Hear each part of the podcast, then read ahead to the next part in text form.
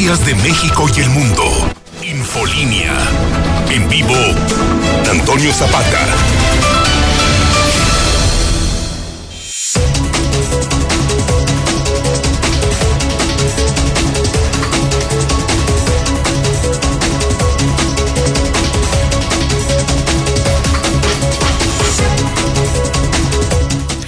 Muy buenas noches, bienvenidos a Infolínea de la Noche. Mi nombre es Antonio Zapata, el reportero.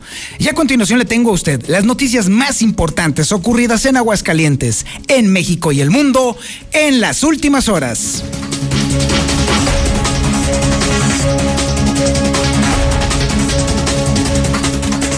Aguascalientes acaba de rebasar los 15 mil contagios. El coronavirus no cede, no deja de avanzar. Y mientras tanto, ya se está obligando a los enfermeros COVID a doblar turnos, como si no fuera suficiente la friega que se ponen, por no decir más feo, atendiendo a los miles de personas que están infectándose diariamente y eventualmente también muriéndose. Ahora resulta que contra todas las recomendaciones se les está obligando a doblar sus turnos, lo cual, además de ser inhumano, definitivamente no es lo más indicado para la atención de las personas que están enfermas, porque eventualmente, además de ponerlos en riesgo de contagio todavía mayor, los está agotando en exceso. Y una persona agotada definitivamente no rinde. Y lo que menos queremos para la atención de los enfermos COVID es personas que estén completa y totalmente exhaustas. Ahí está el tema. Oiga, déjeme decirle que bueno, efectivamente, amarillo es el color al que ahora ha pasado Aguas Calientes en el semáforo federal, el semáforo COVID. Francamente, después de ver cómo está avanzando la enfermedad y de estar dándole seguimiento día a día, cómo está incrementándose el ritmo de las muertes, sobre todo, nos resulta bastante extraño que se haya pasado al semáforo amarillo como quiera, esto le viene ciertamente a dar un alivio eh, leve, por así decirlo, a la economía local porque muchas actividades se van a abrir. Allí sí es indiscutible que es una buena noticia. Aquí el tema radica en que el pasar de nueva cuenta a semáforo amarillo hace que las autoridades echen las campanas al vuelo y prácticamente se tiren a la hamaca o a echarse flores usted va a escuchar todo lo que se ha dicho alrededor e incluso se está especulando que podría haber posibilidad de reaperturar un sector de la educación. Y habrá que ver bajo qué condiciones y con qué esquema, porque definitivamente, a como hemos visto que se maneja la pandemia a nivel local, híjole, todo pinta y promete para ser un desastre. Así, de plano. Y bueno, déjeme decirle que no somos nosotros los únicos que decimos que el pasar al amarillo no es precisamente la mejor noticia del mundo. Incluso el sector obrero de plano dice que la planta productiva local sigue muy enferma a pesar de todo esto. En otros temas también estaremos hablando sobre cómo sucedió un incendio en el bosque de Cobos y hay quienes están especulando y de manera muy certera en que quizá este haya sido intencional. Y bueno, por supuesto, la noticia del día. La clase política le llora al alcalde de San Francisco de Los Romo. El güero Lozoya falleció el día de hoy por complicaciones derivadas de su enfermedad de COVID, para variar un poco. Además de toda esta información, también le tenemos el, avance de la información policiaca más importante ocurrida en las últimas horas y la tiene César Rojo. Adelante, César. Buenas noches. Gracias, Toño. Muy buenas noches. La información policiaca casi le cuesta la vida después de que explotara el bóler en su fraccionamiento allá en la zona de la de fraccionamiento Asturias. Desquiciado sujeto movilizó a la policía reportando que lo habían asaltado. Al llegar las corporaciones cubrieron que todo fue falso. El futuro de Aguascalientes apenas tiene 17 años y ya se dedica a la venta de droga y además tres peliculesca persecución le tienen a par de sujetos armados. Pero todos los detalles Toño más adelante. Muchísimas gracias, mi estimado César. También tenemos el avance de la información nacional e internacional con Lula Reyes. Adelante, Lulita. Muy buenas noches. Muchas gracias, Toño. Muy buenas noches. En las últimas 24 horas mueren 1.065 por COVID-19. Esta es la segunda cifra más alta de la pandemia. Llega a Coahuila el segundo lote de vacunas contra COVID. Miren, eso sí que es mala suerte. Familia se va de vacaciones, les roban su casa y se infectan de COVID. Identifican en El Salvador nueve, nueve variantes de COVID-19. Identifican un factor que eleva el contagio de la cepa británica de COVID. En otra información, en plena pandemia, los Reyes Magos se arriesgan para buscar juguetes y es que esta noche pues los dejarán a los niños. La Comisión Federal de Electricidad reconoce que presentó documento falso sobre el apagón masivo. La figura de Baby Yoda se puede ocupar otro día, pero no en la rosca de Reyes, dice el padre Aguilar. Simpatizantes de Donald Trump rechazan en Washington el triunfo de Biden. Los Grammy posponen su edición 2021 debido a la pandemia. Pero de esto y más hablaremos en detalle más adelante, Toño. Muchísimas gracias, Lula Reyes. Por cierto, no se pierda, ya cerca del final del programa, una pieza muy interesante que ha preparado precisamente Lula Reyes sobre los Reyes Magos. Hoy estamos en esta noche celebrando la cabalgata de los Reyes Magos y mañana es la llegada de los Reyes Magos. Y le tendremos una piececita muy interesante que preparó Lula Reyes para que usted sepa el origen y el significado, sobre todo, precisamente, de la tradición de los Reyes Magos. Pero bueno, también los Reyes Magos no necesariamente nos traen regalos, también nos pueden traer desdichas, como la desdicha de poder escuchar al señor Don Zuli Guerrero y su avance deportivo. Adelante, mi Zuli, muy buenas noches. Muchas gracias, señor Antonio Zapata, amigo Radio Escucha, muy buenas noches. Comenzamos con la actividad de fútbol y es que hoy, pues, el estratega, el ex estratega del Real América, Miguel El Piojo Herrera, pues hizo la declaración del día al señalar que la afición del América dice puras, ma, híjole, puras tonterías, pues. Esto en una entrevista que le, realizaron a través de un sitio de internet en, relación a los refuerzos que pedían los aficionados, pues así respondió Miguel Herrera. Además, también la directiva de Cruz Azul desmintió que se le ofreciera solamente el 50% del sueldo a Hugo Sánchez y que por eso no firmara. Al contrario, al final de cuentas, pues no se llegó a un acuerdo. Además, eh, también, bueno, pues eh, existe una orden de aprehensión en contra de Jesús El Cabrito Arellano, usted lo recuerda, exjugador de Monterrey, de Chivas, seleccionado nacional, y es que todavía, bueno, pues sigue con problemas legales. Y también en boxeo, Saúl El Canelo Álvarez dice que si existiera una tercera pelea, un tercer combate ante Golovkin, bueno, pues lo bloquearía e incluso le haría daño de gravedad. Válgame Dios. Bueno, Así que estoy mucho más, señor Antonio Zapata, más adelante. Uy, uy, uy, qué malote, ¿no? Bueno, ándale, pues, está bien, pues. Muchísimas gracias, mi estimado Zuli. En un momentito más estaremos escuchando esta nota completita. Este es el menú informativo que le tenemos esta noche, de martes 5 de enero del 2021 y usted está en la sintonía correcta, en el 91.3 FM, La Mexicana. Esto a nivel regional. Pero también estamos en cadena nacional, en el canal 149 del sistema satelital Star TV. Y también estamos en las redes sociales más importantes de Aguascalientes. En Facebook nos encuentra como La Mexicana Aguascalientes. En YouTube nos encuentra como La Mexicana TV. Y ahí usted nada más le pica la campanita, bueno, suscribes picas la, la campanita para que entonces todos los programas en vivo que estemos transmitiendo te caigan ahí directo a tu celular y los ves en ese preciso instante. Y también, por supuesto, en las cuentas de Twitter más importantes de Aguascalientes, arroba JLM Noticias y arroba El Reportero. Esto es Infolínea de la Noche.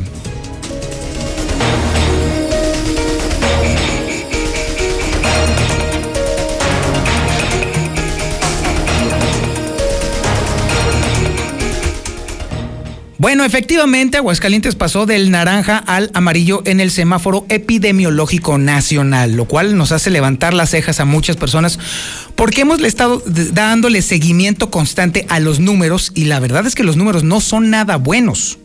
Le puedo afirmar que el día ya estamos a unas horas, como le había comentado hace poco, estamos a horas de que alcancemos no solamente los 2.000 muertos, sino que además ya rebasamos los 15.000 eh, contagiados de coronavirus y la enfermedad no cede. Y todavía nos falta el recuento de las personas que se infectaron durante la noche de Navidad, que apenas estarían en este momento desarrollando los síntomas. Todavía nos falta ver esa parte. Sin embargo, pues ya estamos echando las campanas al vuelo. Y mientras eso está sucediendo, déjeme decirle que además los enfermeros la están viendo negras definitivamente porque los están obligando a doblar turnos. Y si hay algo realmente grave y malo, es poner a un enfermero agotado, exhausto, a cuidar a nuestros enfermos. Esta información la tiene Lucero Álvarez. Adelante, Lucero. Buenas noches. Buenas noches, Toño. Así es, ya estamos llegando a los 15.056 casos positivos y 1.668 defunciones a causa del coronavirus. En este momento, Aguascalientes reporta que 179 pacientes se mantienen hospitalizados, según detalla este informe diario de la Secretaría de Salud. Y a propósito de este tema, la están pasando muy mal los enfermeros que trabajan en el área COVID del Seguro Social. Es que ellos, quienes pertenecen al turno nocturno, están eh, trabajando 10 horas y no 6 horas como de manera habitual lo hacían, incluso lo hacían antes del 24 de diciembre y además lo establece la Organización Mundial de la Salud, que ningún empleado debe durar más de 6 horas en el área COVID, cosa que no está ocurriendo y que no están respetando en Aguascalientes. Incluso, bueno, a pasar de esta situación, hoy algunos trabajadores de la salud se atrevieron a hablar y están eh, documentando lo que están viviendo al interior del Instituto Mexicano del Seguro Social. Es pesadísimo tener el equipo de trabajo. Es asfixiante tener la mascarilla y aparte la máscara protectora. Es asfixiante tener el overol. Sudas mucho por dentro. En 10 horas no puedes ir al baño. Tenemos infecciones en vías urinarias. Algunos compañeros ya tienen infección en sus riñones, ya los tienen afectados. No podemos salir a tomar agua, no podemos salir a comer, no podemos salir a hacer nuestras necesidades fisiológicas. Es muy pesado y muy triste ver que aún así la gente no entiende. Esta información les fue notificada a través de una cartulina fluorescente que les colocaron al ingresar a las oficinas del Seguro Social, a su área laboral, el pasado 24 de diciembre. Sin embargo, ha habido muchas inconformidades de los trabajadores del turno nocturno porque aseguran que el trato no es igualitario en la mañana, en la tarde que en la noche. Incluso, bueno, aseguran ellos que algunos se han rehusado a estar trabajando durante las 10 horas continuas en el área COVID y a todos ellos ya han recibido represalias, les están quitando algunos de sus derechos laborales simplemente para que acaten la instrucción del Seguro Social. Hasta aquí la información. Muchísimas gracias, Lucero Álvarez. Así están las cosas allí en el Seguro Social. Oiga, y déjeme decirle, le tengo información de última hora. De última hora. Pare oreja, porque esto está de verdad grave. En este momento se está reportando que hubo 27 muertes más por coronavirus. Esto quiere decir entonces que en este momento tenemos 2.016 fallecidos por coronavirus en Aguascalientes. Con esto se confirma lo que le había comentado yo, yo el día de ayer, en el sentido de que la pandemia está acelerando su ritmo de muertes. Para alcanzar los primeros mil muertos, al coronavirus le tomó 195 días alcanzarlos. Desde el 10 de abril, que fue el primer fallecido por coronavirus, hasta octubre de este, del año pasado, justamente, que fue cuando se alcanzaron los mil fallecidos. 195 días. Para llegar a este conteo de 2000, le tomó solamente 76 días. Son matemáticas, no es una onda loca del reportero, por supuesto que no, no es una idea que se le tenga en contra, son números. Las matemáticas no saben de conveniencias políticas, ni de filias, ni de fobias.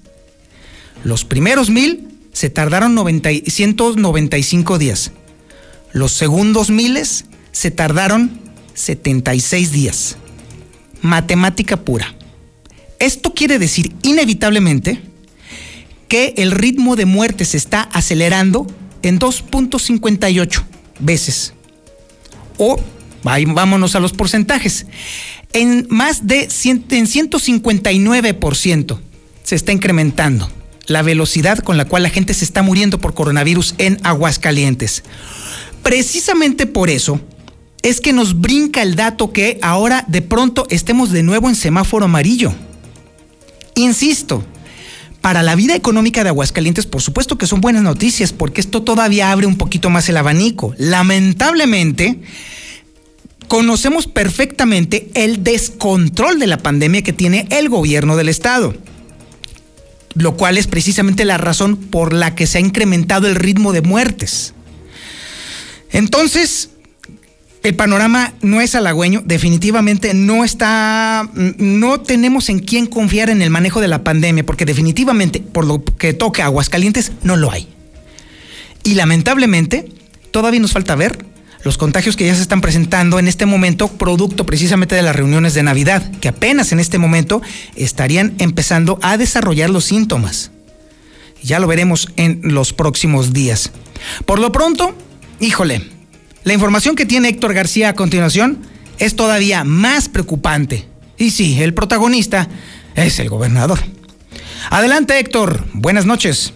¿Qué tal? Muy buenas noches. Pues abre el gobernador Martín Orozco esta posibilidad de reaperturar un sector de la educación. Luego de que Aguascalientes pasara a semáforo COVID amarillo a nivel federal, dice que hará un análisis en base a la incidencia en el comportamiento de la pandemia por el COVID en los próximos 15 días. Así como también pues ha presumido que con las medidas adoptadas antes de pues eh, justamente se bajó la incidencia en cuanto al número de muertes, contagios, así como hospitalizados. Al final también llama a no bajar la guardia, donde dijo se continuarán con las restricciones, pero en base al semáforo COVID estatal.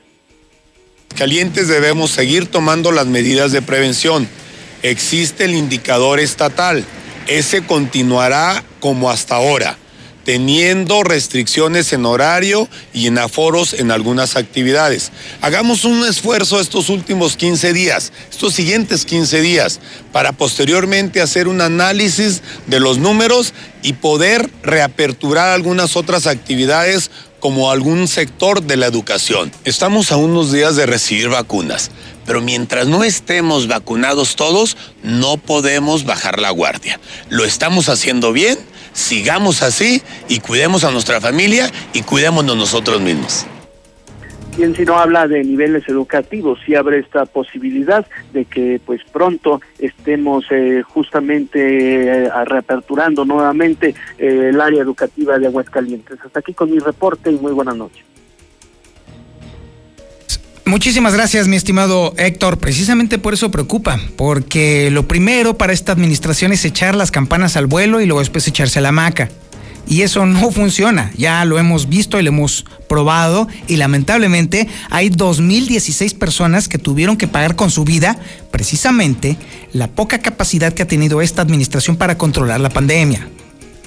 Insisto, no es jalada de Antonio Zapata, no son las fobias del reportero. No, las matemáticas no mienten. Las matemáticas no se andan con la jalada de que convenga o no convenga, son números. Esos no se pueden mover. Y los números nos están dando una realidad dramática. Pero ahí tenemos a este señor festejando prácticamente. Habrá que ver todo depende del comportamiento de la gente al final del día, porque esta administración ya desde hace mucho tiempo bajó los brazos. No hay gobierno. La realidad es que ha sido un drama. El único que se está haciendo su trabajo es el gobierno federal, ahí sí hay que reconocerlo, mal que bien, a tiro y tirón, pero lo está haciendo. Y esta administración, recuerda usted que ya el gobernador dijo que él iba a bajar los brazos y le valía. Y lo dijo él. Tampoco es una fobia mía. Oiga, déjeme decirle que, bueno, no soy el único que dice que a pesar del semáforo amarillo hay que echar las campanas al vuelo, no. El sector obrero también dice, mmm, está difícil esto. Y es información de Marcela González. Marcela, buenas noches. Buenas noches, Toño. Buenas noches, auditorio de la Mexicana. Efectivamente, a pesar de que Aguascalientes pasó a color amarillo del semáforo COVID, la planta productiva local sigue muy enferma y no se han logrado recuperar más de 8 mil empleos perdidos.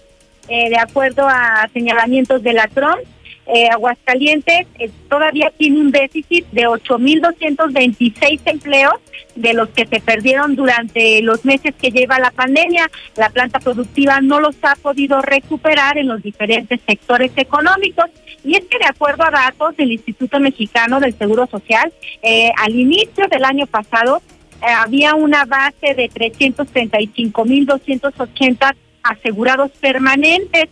Luego en febrero hubo un incremento a 338.559, pero en marzo cuando comienza la pandemia, inició una espiral de pérdida de empleos que se sostuvo hasta julio, mes en el que bajó el número de asegurados permanentes a 322 mil clientes. Y en agosto y en septiembre en septiembre hubo una muy ligera recuperación casi imperceptible y luego en el mes de octubre se cayó otra vez a 300 25.210 y en noviembre aumentó levemente para colocarse únicamente en 327.014 trabajadores permanentes. Es decir, tomando en cuenta este registro de los poco más de 327.000 con los que comenzó el año, que fueron más de 335.000, todavía se tiene un déficit de 8.276 empleos que difícilmente se lograrán recuperar en el corto plazo. Así es que se vislumbra que en este año será muy lenta esta recuperación porque todavía se señala claramente que la planta productiva continúa muy enferma. Vamos a escuchar al dirigente de la CROM, Jesús Enrique Ramírez Pérez, quien habla de este déficit que todavía se tiene en materia de empleo. Esta pandemia arrasó en Aguascalientes con 8.266 empleos de la planta productiva que no se ha podido recuperar. Esto se sale de los datos permanentes del Instituto Mexicano del Seguro Social. Lamentablemente la pandemia provocó que la planta productiva siga en riesgo y al día de hoy los apoyos gubernamentales que se han generado son pocos, no han sido suficientes para mantener a flote a, la planta productiva y desafortunadamente pues no se ve una fecha a corto plazo de la recuperación de los miles de empleos que hasta el momento se han perdido. Este es el reporte. Muy buenas noches. Infolinia. Infolinia. Infolinia. Infolinia.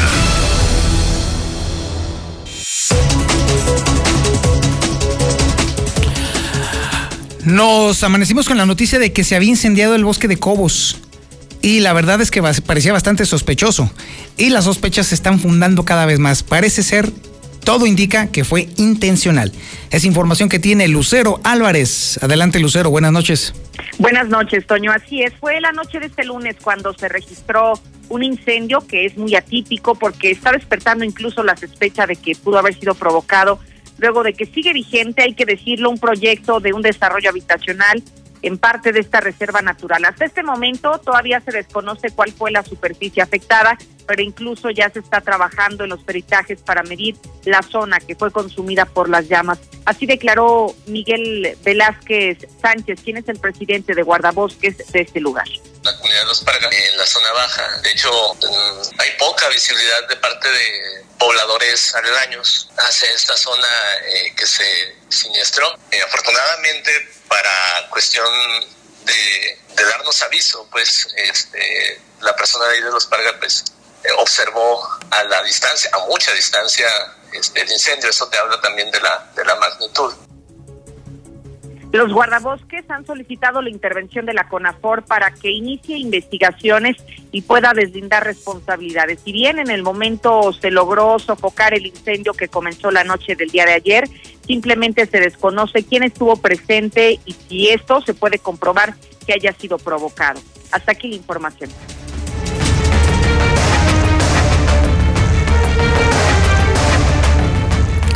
Y ahora César Rojo nos tiene toda la información policíaca más importante ocurrida en Aguascalientes en las últimas horas. Adelante César, buenas noches.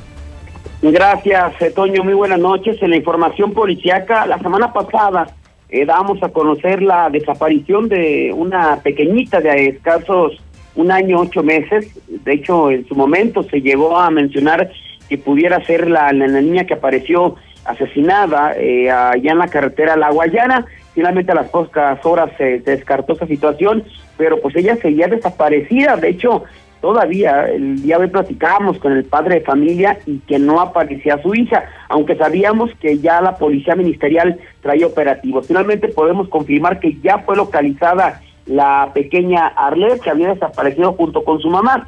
El Centro de Justicia para Mujeres informa que sobre el caso denunciado por el papá en redes sociales, sobre la ausencia de su menor hija, Arlet, de un año o nueve meses, En días pasados la niña fue localizada junto con su mamá por elementos de la policía municipal corroborando que la niña se encuentra en buenas condiciones de salud afortunadamente. Cabe señalar que la mamá, Ana Patricia Chávez, compareció ante la agente Ministerio Público para darle continuidad a las carpetas de investigación, toda vez que además, bueno, hay dos carpetas, la que interpuso el papá por la desaparición de su hija, pero también sobre él hay una carpeta de investigación por violencia familiar en contra de Cristian Salvador, así es que finalmente pues ya van a ser las, las autoridades los que determinen qué va a pasar con la pequeñita, ya que eh, la, la, la, la, mamá pues argumenta que pues decidió llevarse a la niña por la violencia que sufría a manos del papá, el papá dice que su hija está finalmente en peligro, así es que ya realmente serán las autoridades lo que van a, determinar. Eh, también comentarte que hace unos cuantos minutos se registró una intensa movilización movilización allá en la zona de del Morelos, eh, muy llamativa la presencia de, de, patrullas de la policía municipal principalmente. Y según lo que se reportó están revisando una persona que fue un report, que fue reportada en actitud eh, sospechosa y que estaba eh, pues eh, eh, planeando posiblemente algún tipo de delito. Esto fue lo que provocó la intensa movilización en el fraccionamiento Cielo Claro. No hay más datos al respecto. Si hay alguna información de última hora, con mucho gusto lo vamos a comentar. Casi le cuesta la vida después de que le explotara el boiler en el fraccionamiento Australis. Sucedió cuando el C4 municipal reportaron que la finca marcada con el 123 de la calle del Ángel, en el fraccionamiento Australis, se encontraba una mujer que presentaba quemaduras por explosión de boiler, motivo por el cual de inmediato trasladaron elementos del grupo de operaciones aéreas que le brindaron los primeros auxilios. A su arribo, los policías tuvieron contacto con Dulce Gabriela, de 28 años de edad, una que se encontraba estable, presentaba quemaduras en de primer grado en el antebrazo izquierdo y en el rostro, por lo que inmediato los policías procedieron a realizar las curaciones. La lesionada indicó que se provocó, que esto se, se dio porque una explosión eh, al querer encender el boiler. Finalmente, luego de la intervención de los policías, se determinó que la lesionada no ameritaba traslado a algún hospital debido a que las quemaduras de primer grado no ponían en riesgo su vida. Eso sí, se quedó sin pestañas y sin cejas. El quisiera sujeto movilizó a la policía reportando que lo habían asaltado. Al llegar las corporaciones descubrieron que todo fue falso. Al C4 municipal reportaron que un hombre había sido asaltado, el cual se encontraba lesionado sobre la avenida Quinta Avenida en el cruce con Convención frente a la central camionera, motivo por el cual inmediato se trasladaron los oficiales. Al llegar al lugar, eh, paramédicos eh, se encontraron con Diego Efraín de 27 años de edad, eh, que en el momento de que lo estaban revisando, pues no han encontrado ninguna lesión, ni despeinado estaba, por lo que comenzó a agredir a los, de manera verbal a los paramédicos, así que tuvieron que intervenir los eh, policías que también llegaron al reporte para tranquilizarlo, pero ese sujeto ahora agredió a los oficiales por lo cual fue sometido. Fue en ese momento que le practicó una revisión corporal preventiva detectándole en su poder dos llaves trabajadas con la leyenda itálica, mismas que fueron aseguradas por los uniformados y luego de confirmar eh, por parte de los paramédicos que dicho sujeto no presentaba lesiones, fue llevado directamente tras la reja. Hasta aquí eh, mi reporte, Toño. Muy buenas noches. Infolinia. Infolinia. Infolinia. Infolinia.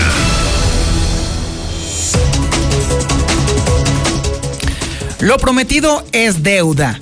Lula Reyes se dio a la tarea de hacer una rápida investigación con respecto a los orígenes y al significado que tiene justamente lo que estamos celebrando esta noche, la llegada de los Reyes Magos. Corre audio.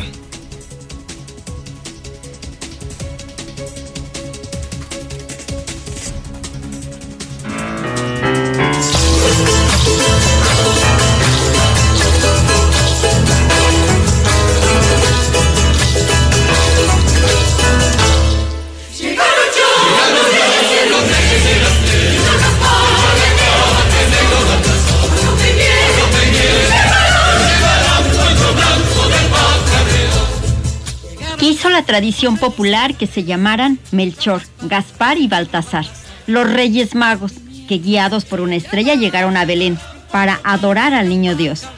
La Iglesia Católica lo celebra como la Epifanía del Señor, Dios que se manifiesta. En el Evangelio de Mateo, capítulo 2, versículos del 1 al 12, se lee, Habiendo nacido Jesús en Belén de Judá, durante el reinado de Herodes, Vinieron unos magos de Oriente a Jerusalén y preguntaron, ¿Dónde está el rey de los judíos que ha nacido?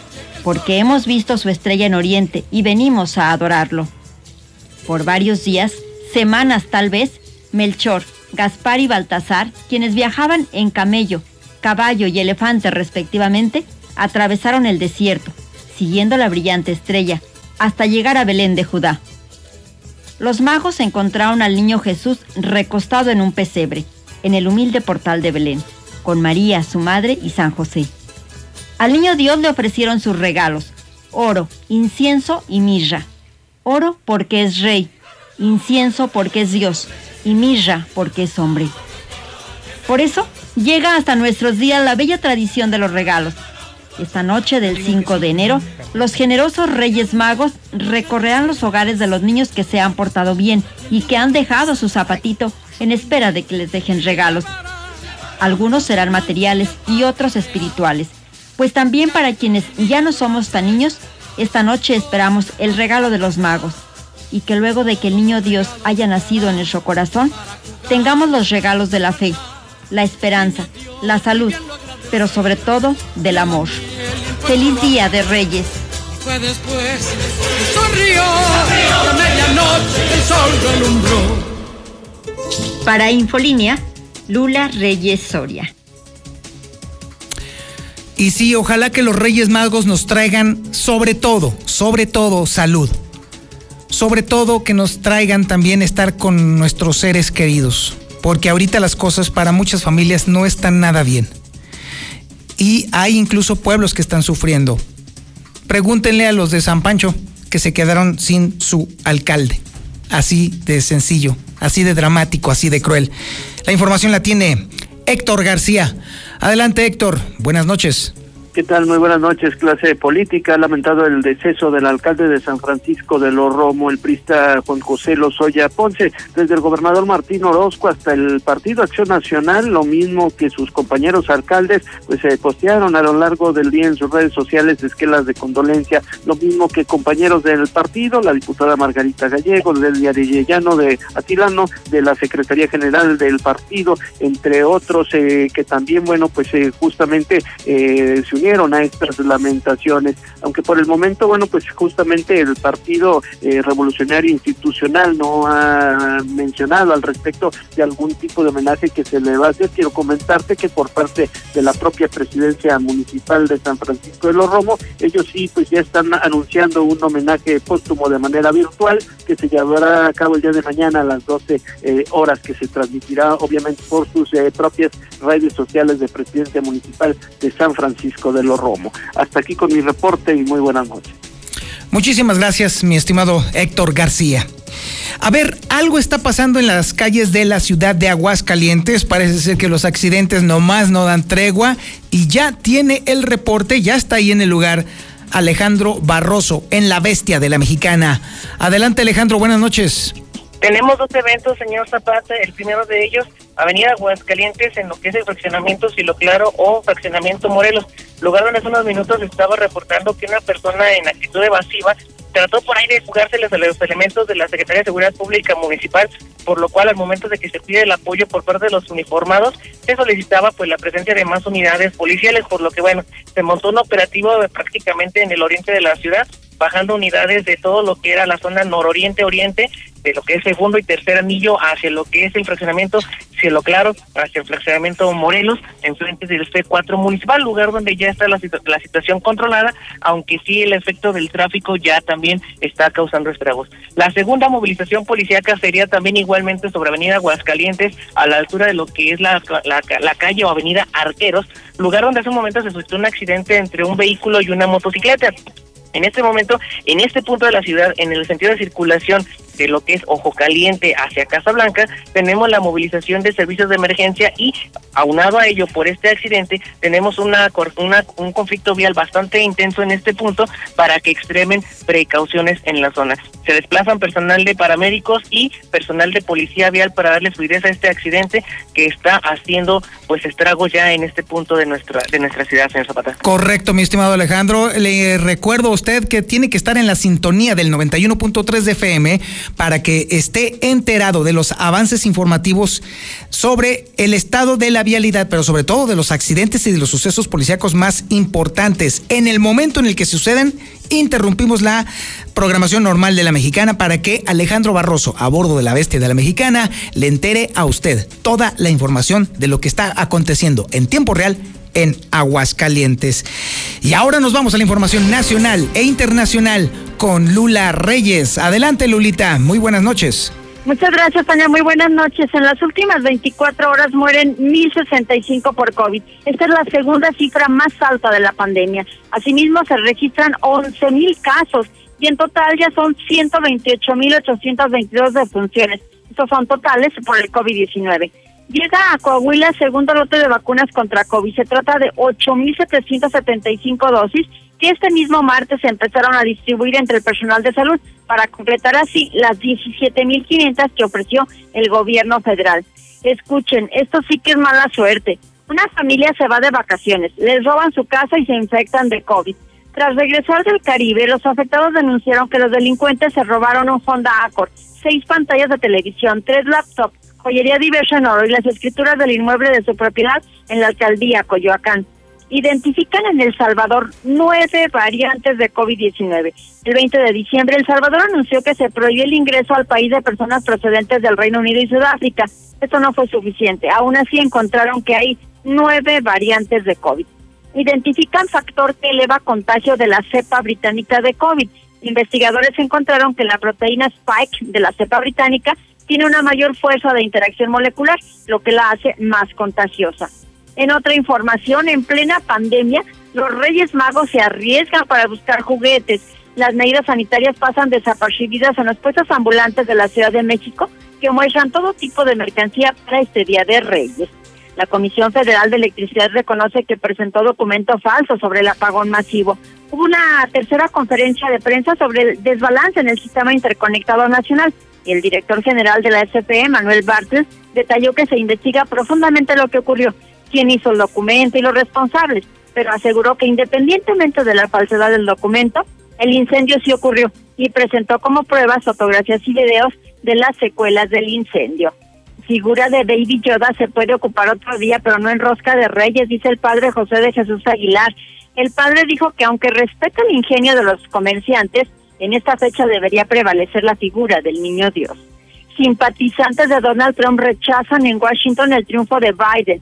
Los manifestantes dijeron estar respondiendo a la convocatoria de Trump a concentrarse en Washington, mientras que el Congreso de Estados Unidos está certificando la victoria de Biden. Y bueno, precisamente sobre esto, Donald Trump ofrecerá un discurso mañana en Washington. Más de dos meses después de las elecciones, Donald Trump todavía no reconoce la victoria de Biden alegando un masivo fraude sobre el que no ha presentado pruebas. Y los Grammy se posponen para el 2000, este 2021 debido a la pandemia. Los Grammy que se iban a celebrar el 31 de enero se retrasarán a una fecha todavía sin determinar debido a la grave situación de la pandemia en estos momentos en Los Ángeles, así lo informaron medios estadounidenses. Hasta aquí mi reporte, muy buenas noches y feliz Día de Reyes.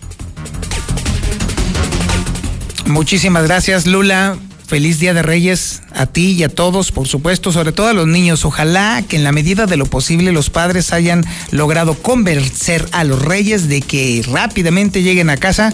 Así que duérmanse temprano, peques. Duérmanse temprano. Y ahora habrá que ver si el siguiente peque no solamente se duerme temprano, sino que incluso se haya portado bien, cosa que dudo enormemente. Me refiero al Zuli Guerrero quien tiene la información deportiva más importante ocurrida en las últimas horas. Y en una de esas es consecuente con este Día de Reyes y no nos fastidie la noche con información de la América. Habrá que ver. A ver, Zuli, buenas noches. ¿Qué tal, señor Zapata? Pues eh, muy buenas noches para ustedes, para el auditorio. Gracias por lo de Peque. Y sí, la verdad es que nos portamos muy bien. ¡Uy, sí! hombre, me consta. Seguramente el día de hoy los Reyes Magos este, pues dejarán no solamente uno, sino varios obsequios. Esperamos a, que a mí sí, a mí sí te aseguro, fíjate que yo me he sorprendido que este 2020 entero y todo lo que llevo del 2021 me he portado extrañamente bien. Yo no entiendo qué pasa por mi cabeza últimamente. Pues, híjole, ¿qué le puedo decir, señor? Qué bueno, me da gusto por usted y por su familia, la verdad. No, bueno. ojalá y ojalá y también a usted los Reyes Magos pues le puedan traer algo importante en su vida. Me conformo con que no hables de la América el día de hoy.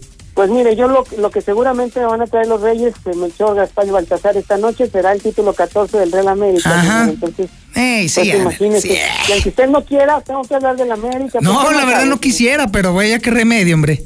Pues es la zona y la acuérdese. Ay, Dios mío, pues arránquese, pues ya qué, échele. Bueno, comenzamos precisamente con la actividad de fútbol y es que el ex técnico de las Águilas del América, del Real América, Miguel El Piojo Herrera, el día de hoy en una entrevista en un portal de internet, señaló que la afición de la América dice puras, ma- bueno, tonterías para que usted me entienda.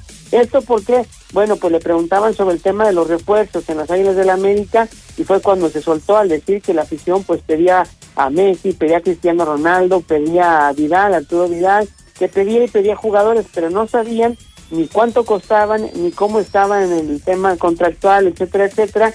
Entonces por ello se atrevió a decir que la afición de la América decía puras tonterías. Bueno, pues ahí quedó ya la palabra, me parece que también un poco, pues dolido Miguel Herrera por su salida del conjunto de las Águilas del América, pero bueno, pues usted tendrá la última palabra. Además, en Cruz Azul, el día de hoy, Jaime Ordiales, director deportivo, desmintió a Hugo Sánchez luego de que el Pentapichichi señalara que si por algo no se arregló con Cruz Azul para ser técnico, fue porque le querían reducir el sueldo a un 50% de lo que había pues estipulado para ganar, de lo que pretendía. Obviamente el directivo, al final de cuentas, los socios capitalistas de la cooperativa Cruz Azul decidieron no apostar por Hugo Sánchez, irse por un proyecto pues un poco más abajo, así, así las cosas. Además, eh, también, eh, bueno, pues eh, el día de hoy se daba a conocer que el Cabrito Arellano, usted lo recuerda, exjugador de los Rayados de Monterrey, de la Chivas, seleccionado nacional tres veces mundialista, bueno, pues tiene una orden de aprehensión. Él eh, fue acusado de violación en el año 2017, estuvo prófugo de la justicia. En el 2019 se determinó que no tenía pruebas ni elementos suficientes para considerarlo culpable. Sin embargo, la otra parte, bueno, presentó nuevos eh, casos, nuevas pruebas, evidencia. Entonces, al final de cuentas, se le citó una audiencia en diciembre del 2020, no acudió a ella y por ello, pues, es buscado ya por las autoridades. Además, en una de las semifinales de la Copa Libertadores, el día de hoy, semifinal de ida, bueno, pues el Palmeiras venció tres goles por cero al eh, River Plate. Mañana el Santos de Brasil estará enfrentando al Boca Juniors. Y en actividad de boxeo, el día de hoy, Saúl El Canelo Álvarez señaló que si se llegara a dar un tercer combate con Golovkin, bueno, pues el Canelo estaría noqueándolo e incluso causándole un daño grave. Señor Patío que se siente con la suficiente capacidad y habilidad pues para derrotarlo, que está en su mejor momento como pugilista, y eso que en el 2020 solamente tuvo un combate, así es que bueno, pues quizás calentando un poquito lo que pudiera ser un tercer tercer combate ante el kazajo Golovkin. Hasta aquí con la información, señor Zapata, buenas noches, váyase a descansar, a dormir en su casa, a ver qué le traen los Reyes Magos.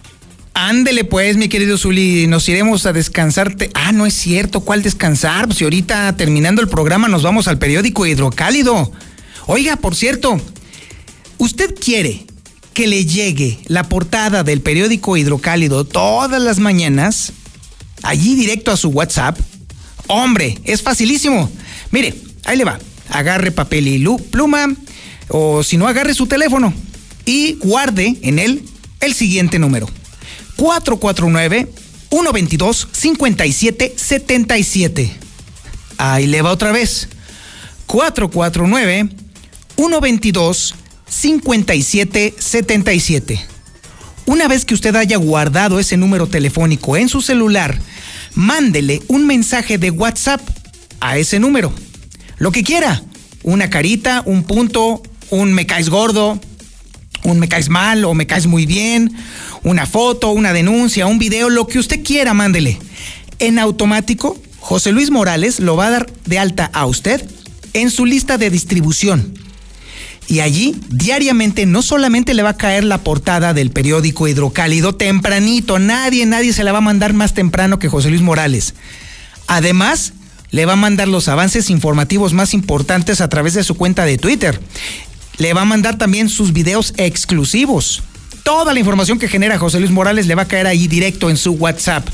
Recuerde, 449-122-5777.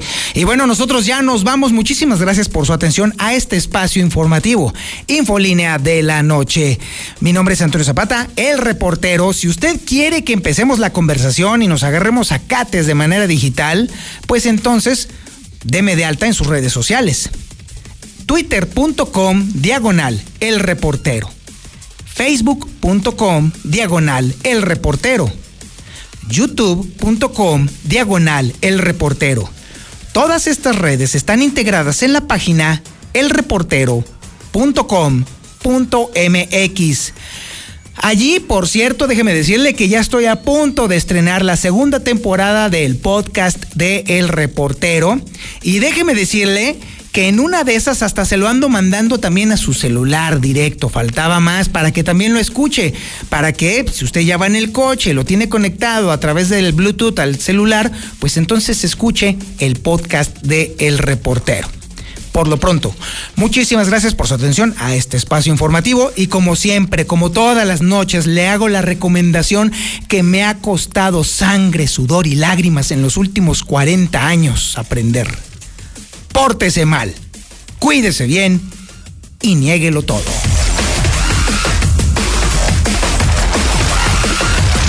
25.000 watts de potencia. 91.3 FM. XHPLA. La Mexicana. La Mexicana. Transmitiendo desde el edificio inteligente de Radio Universal. Ecuador 306, Las Américas. La Mexicana. La que sí escucha a la gente. La casa del número uno. José Luis Morales.